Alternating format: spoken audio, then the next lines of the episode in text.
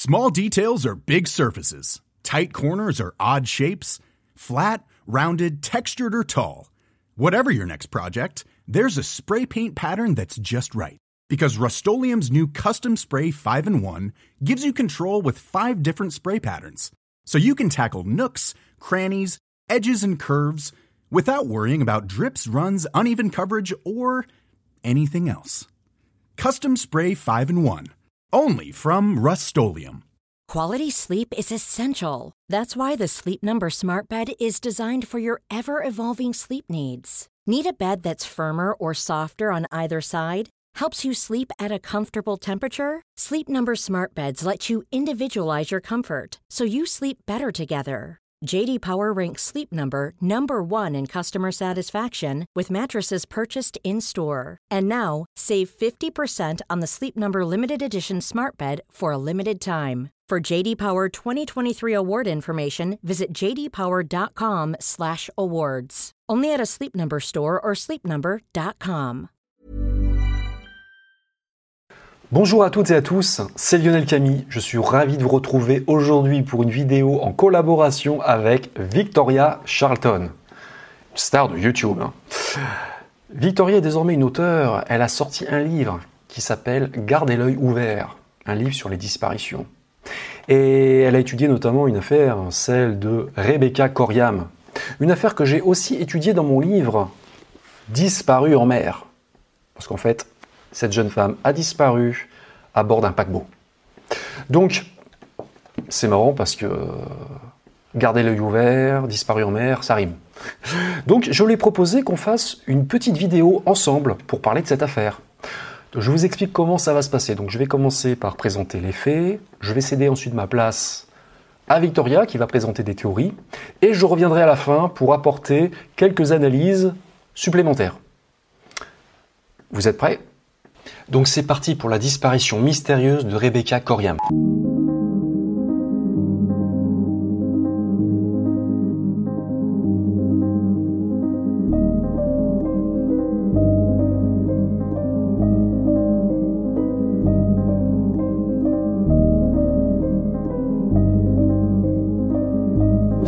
podcast Over and Out. Tout démarre le lundi 21 mars 2011 dans le port de Los Angeles, en Californie. Ce jour-là, le Disney Wonder, un élégant paquebot, largue les amarres. Le bateau doit faire une croisière de 7 jours le long de la Riviera mexicaine sur la côte ouest du Mexique. Des escales sont prévues à Cabo San Lucas et à Puerto Vallarta. Pendant une semaine, 2500 passagers internationaux vont profiter du voyage et 1000 membres d'équipage vont s'assurer qu'ils passent un moment inoubliable. Rebecca Coriam est l'une de ces membres d'équipage. Cette Britannique de 24 ans travaille dans le club enfant du Disney Wonder. Née en mars 1987 à Chester, en Angleterre, Rebecca est une jeune femme très sportive et un peu casse-cou. Elle pratique la natation, le cyclisme et la course à pied. Elle a notamment fait le triathlon de Londres. Adorant les enfants et en quête d'aventure, Rebecca travaille depuis juin 2010 pour la compagnie de croisière Disney Cruise Line, une filiale de Walt Disney Company. Elle est affectée en particulier sur le Disney Wonder qui est basé à LA. Immatriculé aux Bahamas pour des raisons fiscales et long de 294 mètres, le Disney Wonder est doté de tous les équipements possibles et imaginables. C'est le paquebot idéal pour une croisière en famille. Son petit plus est son ambiance féerique. À bord du navire, tout rappelle l'univers magique de Disney. Donc le lundi 21 mars 2011 après-midi, le Disney Wonder atteint la pleine mer et prend la direction du sud.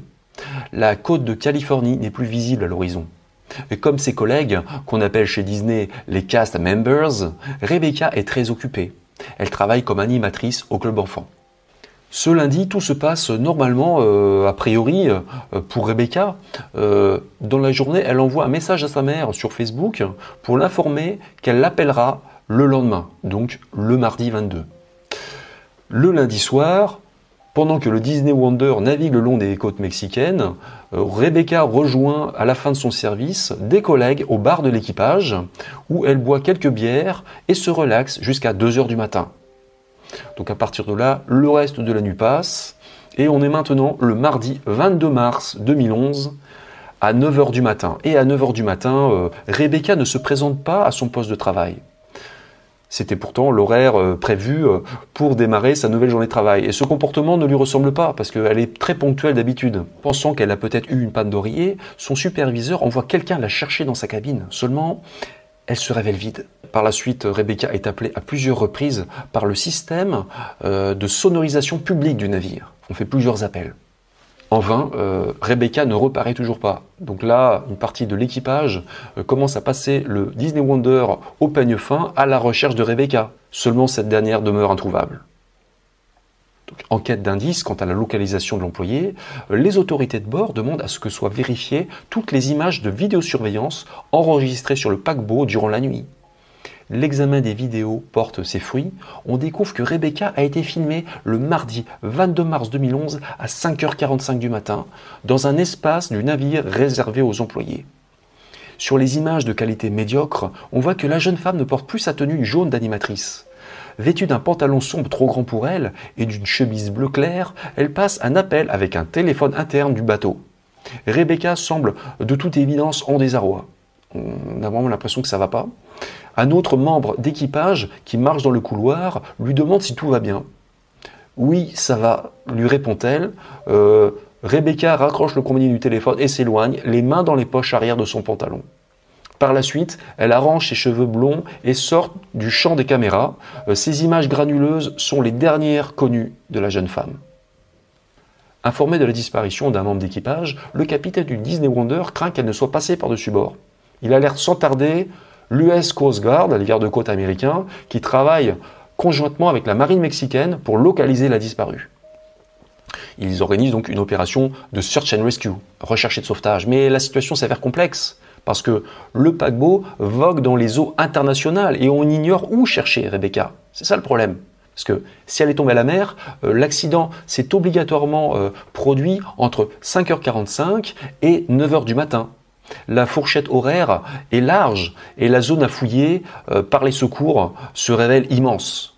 Donc à plus de 9000 km en Angleterre, Anne-Maria Coriam, elle s'étonne ce jour-là de ne pas recevoir de nouvelles de sa fille. Parce que Bex, comme on la surnomme, n'a pas répondu à son dernier message sur Facebook et ne l'a pas non plus rappelé, contrairement à sa promesse de la veille. Rebecca avait dit à sa mère qu'elle l'appellerait le mardi. Est-ce l'instinct maternel euh, Anne-Maria a l'intuition que quelque chose est arrivé à sa fille et la nuit venue, elle et son mari, Mike, peinent à trouver le sommeil. Ils ont du mal à dormir. Lorsque le jour revient euh, en Angleterre, le mardi 22 mars 2011, les Coriam reçoivent un appel, un appel qui craignait. Euh, un représentant de Disney Cruise Line les informe par téléphone que leur fille Rebecca est portée disparue au large des côtes du Mexique. Donc pour Mike et Anne-Maria Coriam, c'est le monde qui s'écroule. Pendant ce temps-là, ben, les, secours euh, continuent de fouiller la mer hein, au large du Mexique, seulement ils ne trouvent rien. Dans la journée, les passagers du paquebot euh, sont avertis qu'un membre d'équipage a disparu. Un avis de recherche est diffusé à bord du navire et euh, les vacanciers sont invités à la vigilance. Donc les jours suivants, L'opération de recherche et de sauvetage se poursuit dans les eaux mexicaines, mais les recherches vont demeurer infructueuses. Donc on est maintenant le, vendredi 25 mars 2011 et le Disney Wonder revient au port de Los Angeles de manière anticipée à cause du drame, parce que la croisière devait durer normalement une semaine. Peu après que tous les passagers aient, débarqué du navire, un policier bahaméen nommé Paul Roll monte à bord afin d'enquêter sur la disparition de Rebecca. En effet, étant donné que, le Wonder navigue sous le pavillon des Bahamas, c'est la police de ce pays euh, anglophone des Caraïbes qui a juridiction. Euh, bon, c'est quand même un pays qui est à, à 4049 km de Los Angeles, donc c'est assez loin. Donc sur le Wonder, l'officier de police euh, de la police bahaméenne mène des investigations. Cependant, il ne trouve aucun indice suggérant un acte criminel. Le même jour, Mike et Anne-Maria Coriam arrivent aux États-Unis après un long voyage depuis la Grande-Bretagne. Ils sont reçus par le, capitaine du Disney Wonder en personne euh, qui leur présente ses condoléances et leur fait part de sa conviction. Pour lui, Rebecca a vraisemblablement été emportée par-dessus bord alors qu'elle se trouvait près de la piscine réservée au personnel située à la pointe avant du paquebot. Épuisés physiquement et nerveusement à cause du décalage horaire. Euh, bah les, les, euh, ils rencontrent ensuite euh, les représentants de la compagnie, Disney Cruise Line, mais bon, ils ne posent pas tellement de questions parce qu'ils sont complètement anéantis. Hein. ils sont quand même invités à aller dans la cabine de leur fille pour récupérer ses effets personnels, notamment une paire de tongs blanches et bariolées de la marque Avenias. Mac et Anne-Maria Souvois expliquaient que ces tongs ont été trouvés à proximité du mur en acier de 2 mètres de hauteur entourant la piscine du personnel. Cette découverte conforte l'hypothèse selon laquelle Rebecca aurait été projetée par-dessus bord par une énorme vague. Un problème qui se pose néanmoins, euh, aucun élément euh, ne vient corroborer cette théorie. Apparemment, le Wonder, le Disney Wonder n'a été frappé par aucune vague scélérate, c'est-à-dire une grosse vague, cette nuit-là. Je laisse maintenant Victoria euh, continuer et nous livrer son analyse sur cette affaire. Alors, merci Lionel euh, de nous avoir expliqué les faits. Euh, de mon côté, j'ai déjà parlé de cette affaire dans mon livre Gardez l'œil ouvert. Je pensais pas faire de vidéo sur ce cas, ni aucune histoire dans mon livre, en tout cas pas pour l'instant. Mais cette histoire est tellement intéressante et euh, ça me fait plaisir d'en parler avec Lionel. Donc, euh, ceux qui ont lu mon livre vont être au courant de cette affaire, mais c'est bien d'en reparler. Et là, vous allez avoir des, des images avec l'histoire. Donc, pour euh, reprendre où avait terminé Lionel, en fait, les parents se retrouvent avec une paire de sandales dans les mains pour expliquer la disparition de leur fille. Pourtant, en regardant la paire de sandales, ils sont assez confus. Euh, pour plein de raisons. Premièrement, euh, c'était des, sandales assez girly, euh, si, si je peux me permettre. C'était pas du tout le style de leur fille qui aimait les choses un petit peu plus masculines. Donc jamais elle ne s'achèterait ou porterait ce genre de chaussures. Mais en plus de ça, ça, ils l'ont pas vu euh, dès le départ, mais en plus de ça, la paire de sandales n'était même pas la bonne taille. Au départ, les parents ont dit OK, ces sandales-là sont beaucoup trop petites pour euh, Rebecca. Et par la suite, on a découvert que les sandales étaient en fait trop grandes euh, pour Rebecca. Et même qu'en 2016, on a finalement découvert que les sandales n'étaient pas Rebecca parce qu'elles étaient identifiées au nom d'un autre employé et une autre chambre. Donc, elle n'était pas du tout à, Rebecca, fait que je sais pas pourquoi on a menti pour dire que les sandales appartenaient à Rebecca.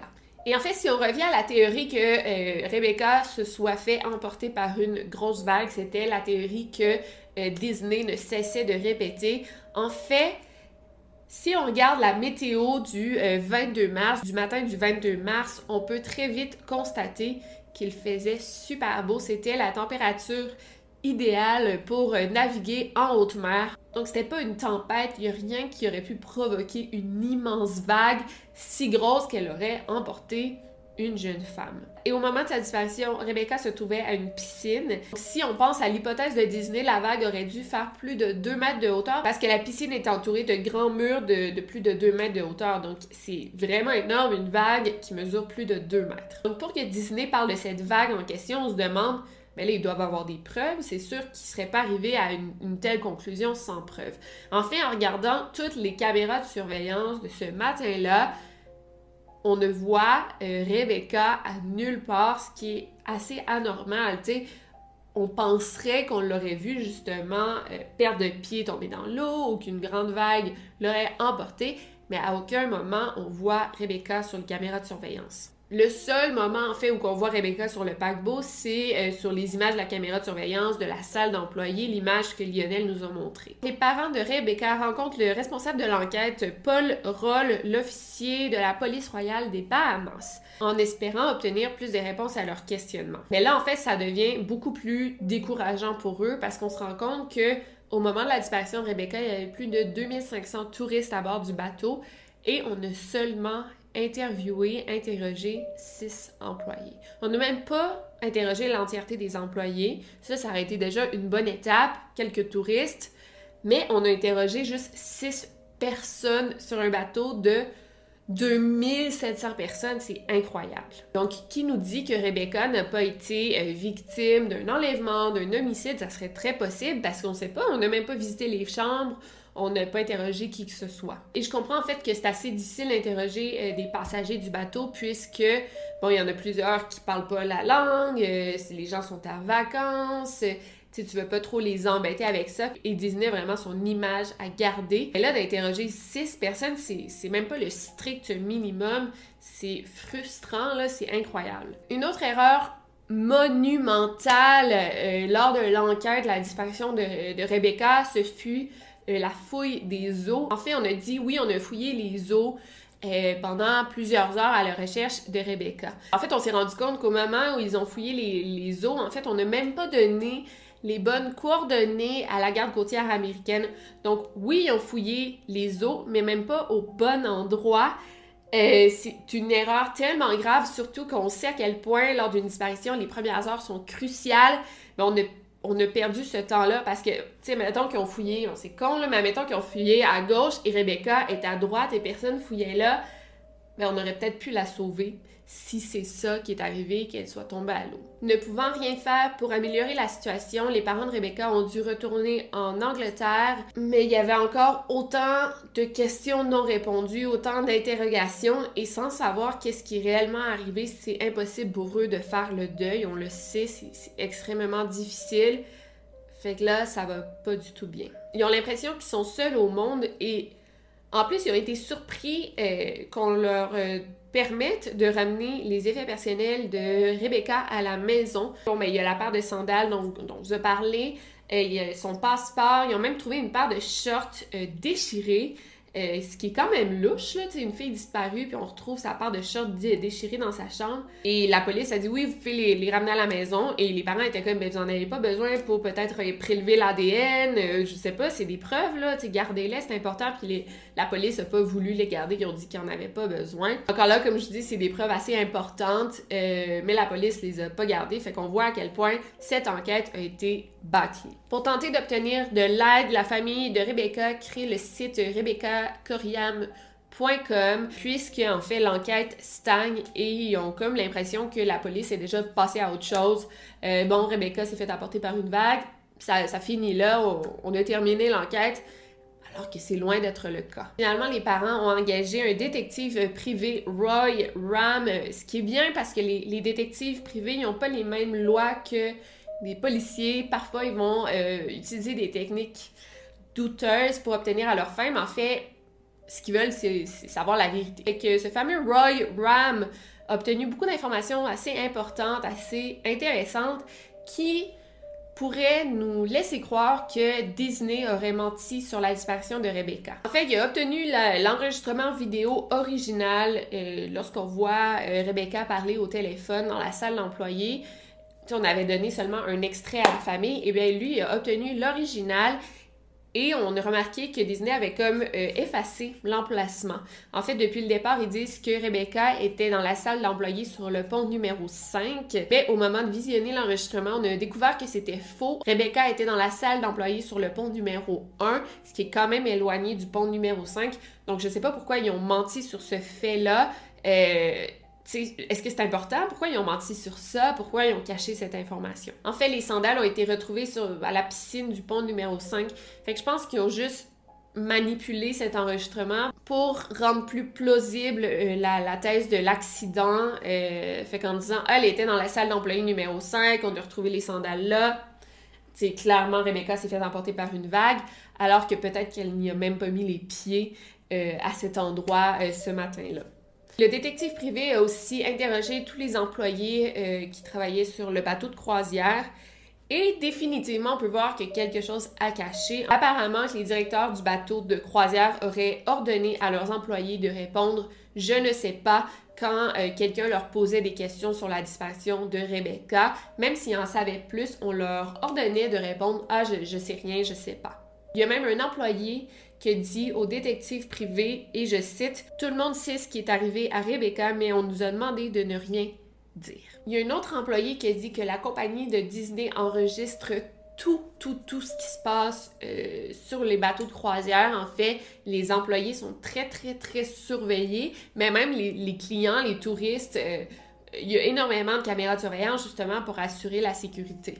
Euh, fait qu'il y en a dans les salles d'employés, il y en a euh, sur le pont, il y en a dans, près des piscines et il enregistre tous les appels personnels que les employés font. Fait que si tu si es un employé, tu appelles d'autres amis, d'autres employés, si tu appelles tes parents, tout ça est enregistré. Fait que c'est sûr qu'ils ont l'enregistrement de l'appel que fait euh, Rebecca à 5 heures du matin. Donc pourquoi ils ne l'ont pas donné à la famille? Elle semblait être en détresse si on savait ce qu'elle avait dit ça nous en dirait peut-être un petit peu plus sur sa disparition. En 2011, un journaliste du nom de John Ronson a réussi à obtenir les enregistrements euh, de la caméra de surveillance du pont 5 euh, ce matin-là, vers 5 heures du matin. Et ça ne fait que confirmer les faits, ça a confirmé tout ce qu'on pensait depuis le début. À aucun moment, il y a une vague euh, énorme de 2 mètres sur le pont 5, mais surtout, à aucun moment, on y voit Rebecca. Fait que là, c'est clair que Rebecca n'a pas été victime d'un accident. Et moi, suivant la disparition de Rebecca, il y a eu plusieurs affaires étranges qui se sont passées. En fait, les parents de Rebecca ont découvert que quelqu'un avait changé le mot de passe du compte Facebook de Rebecca euh, je pense qu'il y avait accès au Facebook et ensuite les mots de passe ont été changés. Est-ce que quelqu'un avait quelque chose à, cacher dans ses conversations? Small details are big surfaces. Tight corners are odd shapes. Flat, rounded, textured, or tall. Whatever your next project, there's a spray paint pattern that's just right. Because Rust new Custom Spray 5 in 1 gives you control with five different spray patterns. So you can tackle nooks, crannies, edges, and curves without worrying about drips, runs, uneven coverage, or anything else. Custom Spray 5 and 1. Only from Rust Quality sleep is essential. That's why the Sleep Number Smart Bed is designed for your ever evolving sleep needs. Need a bed that's firmer or softer on either side? Helps you sleep at a comfortable temperature? Sleep Number Smart Beds let you individualize your comfort so you sleep better together. JD Power ranks Sleep Number number 1 in customer satisfaction with mattresses purchased in-store. And now, save 50% on the Sleep Number limited edition Smart Bed for a limited time. For JD Power 2023 award information, visit jdpower.com/awards. Only at a Sleep Number store or sleepnumber.com. privée avec Rebecca et pourquoi cette personne avait accès au compte Facebook de Rebecca, ça doit être un très bon ami. Mais aussi, quelqu'un s'est servi de la carte de crédit de Rebecca. Euh, ce qui nous amène à nous poser beaucoup de questions. Qui se sert de la carte de crédit de Rebecca? Comment elle a mis la main sur cette carte de crédit-là? Sûrement qu'encore une fois, cette personne était très proche de Rebecca parce qu'après la disparition de Rebecca, ses parents ont tout pris ses effets personnels. Donc, qui aurait volé sa carte de crédit avant ça? Bref, ça c'est louche. Et si on suppose que c'est Rebecca elle-même en personne qui a décidé de changer son mot de passe et d'utiliser sa propre carte de crédit, ça voudrait dire qu'elle est encore en vie. Donc, pourquoi elle se cache, pourquoi elle ne veut pas parler à sa famille, et que ça amène plusieurs questions. Euh, c'est assez fou, là, tout ce mystère. Les parents ont aussi reçu le témoignage d'une femme euh, qui dit qu'elle est sûre à 85% d'avoir vu Rebecca à Venise, en Italie. Elle était accompagnée d'un homme très beau, apparemment. Donc, OK, supposons que Rebecca a refait sa vie à Venise. Il y a plein de trucs bizarres. Par exemple, comment elle aurait pu s'y rendre euh, sans son passeport parce que c'est ses parents qui ont son passeport. Bon, Peut-être qu'elle a pu obtenir un nouveau passeport, mais aussi comment elle a pu débarquer du bateau sans euh, qu'on la remarque. Euh, je suis jamais allée sur un bateau de croisière, mais j'imagine qu'un gros filtre de personnes qui entrent et qui sortent, elle demande une pièce d'identité et tout. Et surtout, pourquoi elle ne contacte pas sa famille si elle est encore en vie? En 2013, les Coriam ont poursuivi Disney à cause des mensonges et incohérences dans l'enquête. Ils ont réglé le tout à l'amiable en 2015 et Disney a remis une grosse somme d'argent au Coriam. Euh, le montant d'argent n'a jamais été euh, dévoilé. En 2017, il y a une ancienne collègue de Rebecca, Melissa, qui a contacté les, les médias et qui a donné beaucoup d'informations que les parents de Rebecca ignoraient complètement sur leur fille. Apparemment que Rebecca aurait eu des relations avec une autre employée du nom de Tracy. D'ailleurs, cette fille, Melissa, décrit Rebecca comme étant une fille vraiment de party, elle aimait faire la fête.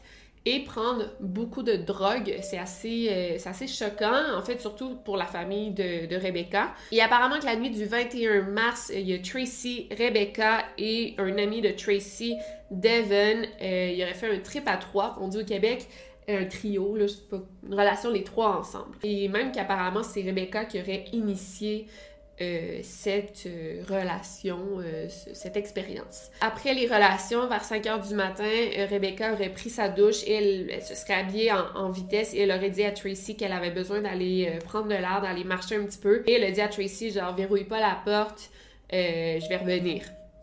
Mais elle n'est jamais revenue. Donc c'était comme un gros triangle amoureux en fait. Euh, Rebecca était folle amoureuse de Tracy et je pense que Tracy commençait à, ressentir euh, des choses pour euh, Devon.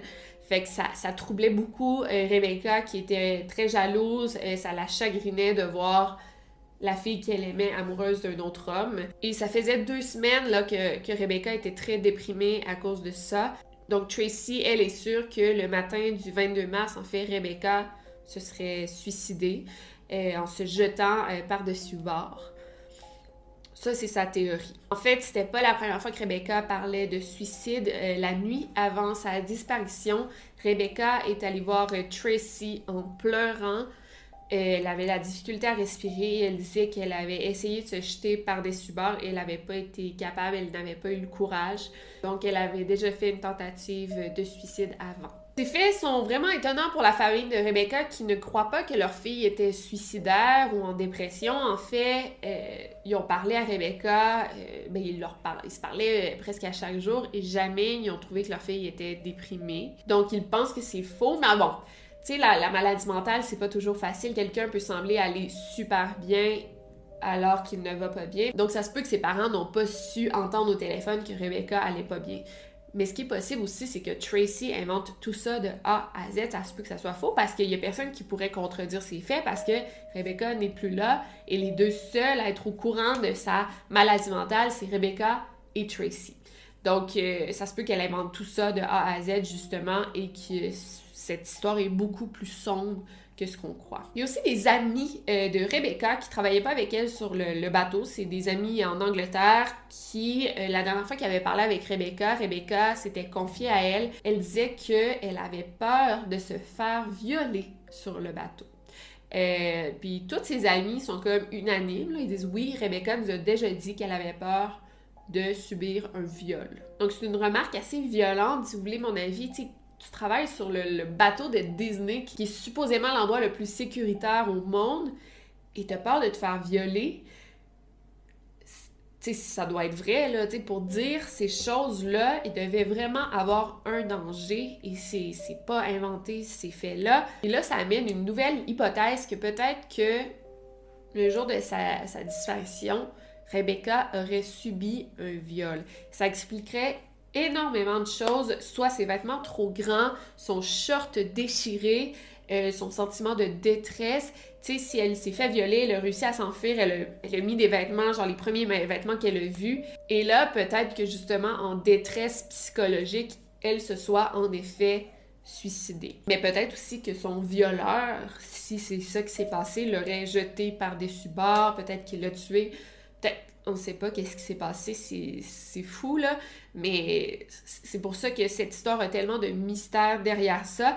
Et c'est une thèse assez plausible parce que ça, expliquerait euh, les changements de mots de passe, l'utilisation de sa carte de crédit. Peut-être justement ce que sur Facebook, Rebecca s'était confiée euh, par rapport à sa peur de se faire violer et la personne responsable serait allée sur son Facebook justement pour tout effacer. Et en fait, la grosse théorie du complot là-dedans, c'est que ben, Disney serait peut-être au courant de ce qui est réellement arrivé et ils veulent cacher ces faits, euh, ils veulent camoufler le tout. C'est plus une théorie de cover-up, ce qui euh, serait assez logique parce que Disney, c'est une énorme compagnie. Est-ce qu'ils veulent vraiment savoir qu'il y a des jeunes employés qui font des trips à trois euh, sur leur bateau qui prennent la drogue, qui font des fêtes, ou que l'une des employées se soit fait violer, ou peut-être qu'elle était euh, dépressive, suicidaire, et Disney la laissait travailler avec des enfants. Donc, dans toutes les hypothèses sur ce qui aurait pu arriver à Rebecca, Disney paraît vraiment mal dans ces hypothèses. Donc, Pour eux, c'est tellement plus facile de dire c'est une vague qui a apporté Rebecca, c'est hors de notre pouvoir, c'est la nature, ça peut arriver. Voilà. C'est assez difficile euh, de savoir la bonne réponse. Mais en fait, euh, sur euh, les Disney Cruise Lines, sur les bateaux de croisière de Disney, Rebecca, c'est la seule personne à être disparue. Il n'y a aucun touriste, aucun employé qui ont disparu avant ça. Puis c'est comme la fierté de Disney de ne jamais avoir perdu aucun client en mer. Et en fait, Disney, c'est l'une des, rares compagnies à avoir un système de détection euh, men overboard sur euh, les bateaux de croisière. Donc, des systèmes, je vais vous le dire, des systèmes informatiques qui détectent instantanément toute chute de corps le long de la coque d'un navire. Donc, en cas d'accident, euh, l'équipage serait comme automatiquement prévenu. Donc, si Rebecca était tombée, ben, il l'aurait su automatiquement. Fait que pourquoi il n'y a rien qui a été fait? Ce système de man overboard, c'est Disney qui l'a, euh, mais c'est pas tous les bateaux de croisière. En fait, j'ai des chiffres pour vous. Plus de 300 personnes sont passées par-dessus bord depuis l'an 2000, soit une moyenne de 19 passagers portés disparus en mer à chaque année. Donc, lorsque quelqu'un tombe d'un paquebot ou juste un, traversier, un ferry, ses chances de survie sont très minces. Euh, les études montrent qu'il périssent dans 85 à 90 des cas. Visiblement, Disney est très, très, très sécuritaire euh, ben, dans le domaine des bateaux de croisière euh, maritimes. Fait que pourquoi Rebecca aurait été l'exception à la règle?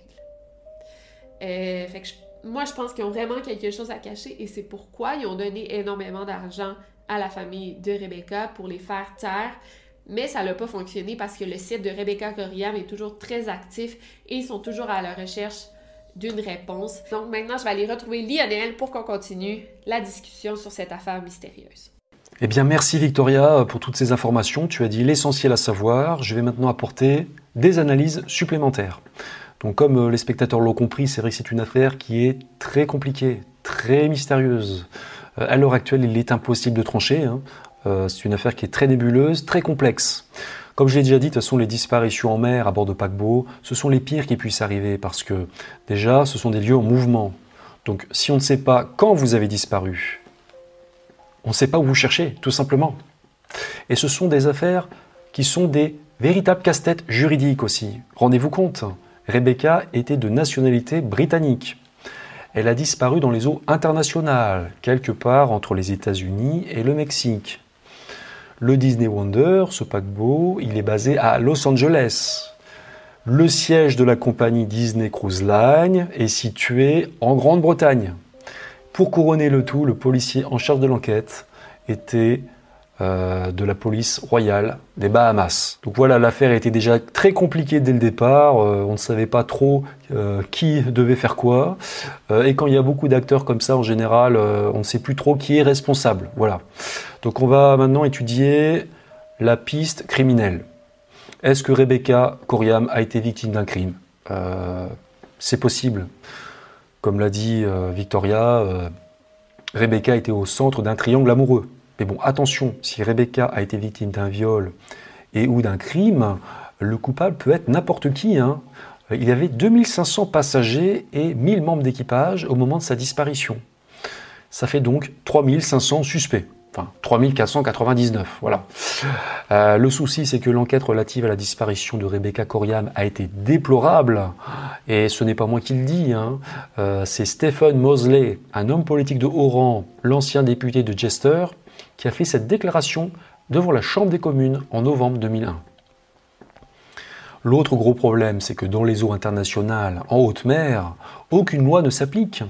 On est sous la juridiction légale d'aucun État, d'aucun pays, et donc dans un immense vide juridique. Ça veut donc presque dire en gros que si un crime est commis sur un paquebot en pleine mer, eh ben, le meurtrier a de bonnes chances de s'en tirer. Hein. donc euh, c'est énormément choquant, mais bon, c'est comme ça, malheureusement. Euh, moi, j'ai envie de dire, euh, quand est-ce que ça va changer euh, Mais bon, le problème, voilà, ce sont des, règles de droit international. Voilà. Il y a aussi une autre chose que beaucoup de gens ignorent, c'est que il n'y a aucun service de police à bord des paquebots, des gros paquebots de croisière comme ça. Hein.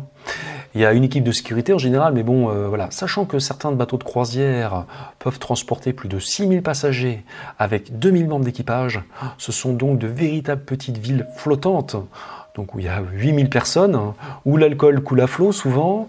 Et donc c'est un peu comme si vous étiez pendant une semaine dans une station balnéaire de 8000 habitants, en plein été, euh, et sans policiers. Voilà, donc euh, vous imaginez très bien que ça peut dégénérer. Donc je reviens au cas qui nous préoccupe. On vient de voir euh, la piste criminelle, on va maintenant voir la piste du suicide ou de l'accident il faut quand même bien considérer ces possibilités, hein, parce que je vais revenir sur un détail important qui avait été donné par le journaliste du Guardian, John Ronson, qui était l'enquêté à bord du Disney Wonder en octobre 2011. Il avait fait sa propre enquête, il avait interrogé euh, plusieurs membres d'équipage, euh, et beaucoup lui avaient dit que tout le monde sait que Rebecca est tombée ou a sauté du pont, du pont 5, côté tribord, près de la piscine du personnel. Comme vous l'a dit Victoria tout à l'heure, euh, Disney avait demandé à ses employés de ne rien dire sur la disparition de Rebecca. Il leur avait dit de répondre euh, je ne sais pas, je ne sais rien, bref. Donc là, quand même, en, off, euh, beaucoup d'employés ont dit qu'elle était effectivement tombée ou qu'elle avait sauté du bateau. Donc il faut quand même tenir compte de, cette théorie. Hein. Ça donne du crédit à cette théorie quand même. Hein. Parce que là, apparemment, tout le monde parle d'une chute. Hein, quand même. Si elle a chuté du bateau, si elle est tombée du bateau, il y a trois possibilités. Première possibilité, elle a sauté volontairement, donc elle aurait commis un suicide, comme le laisse entendre son ex-amante Tracy. Deuxième possibilité, euh, Rebecca est tombée accidentellement cette fois. Et c'est possible aussi quand même, hein, parce que Melissa, euh, l'une euh, des membres d'équipage, qui avait été interrogé par le, journaliste du Guardian et qui connaissait Rebecca, a raconté que elle adorait cet endroit, elle y, elle y passait beaucoup de temps près de cette piscine. Et quand on réfléchit, c'est vrai que ça peut faire du sens parce que on se rappelle qu'elle était euh, bouleversée euh, sur les images de vidéo avant de disparaître. Et peut-être que tôt le matin euh, de sa disparition, le mardi 22 mars 2011, après avoir été filmée en gros, peut-être que Rebecca avait besoin de réfléchir, de mettre de l'ordre dans ses idées. Elle a pu aller effectivement près de cette piscine pour réfléchir. Et un autre détail qui est intéressant, c'est que Melissa a dit que Rebecca était un peu casse-cou.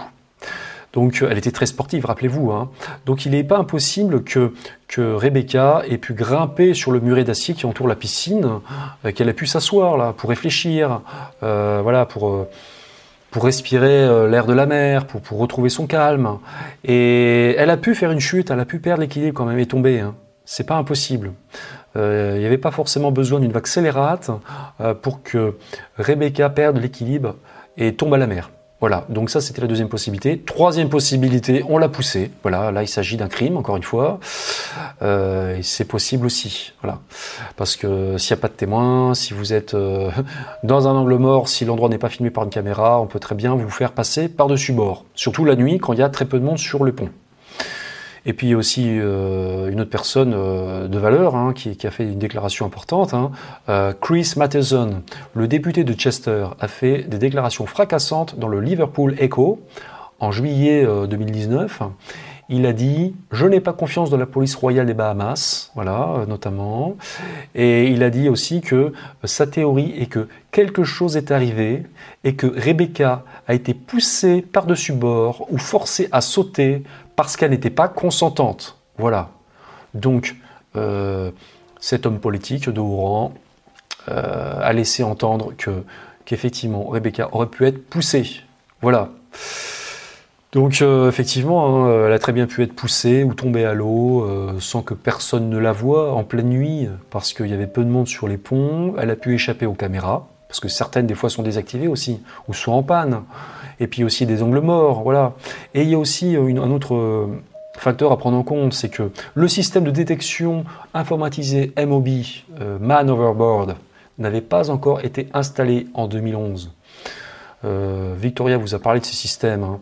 C'est vrai que Disney est une des rares compagnies à avoir équipé ses paquebots de croisière avec ces équipements qui permettent de sauver des vies, mais elle l'a fait plus tard, hein, à partir de 2016-2017. Donc il n'y avait pas ce genre de système au moment de la disparition de Rebecca. Donc elle a très bien pu tomber à l'eau sans qu'on le sache. Voilà. Donc moi, de mon point de vue, on ne peut éliminer vraiment aucune de ces trois théories. C'est ça le problème. On ne peut pas trancher.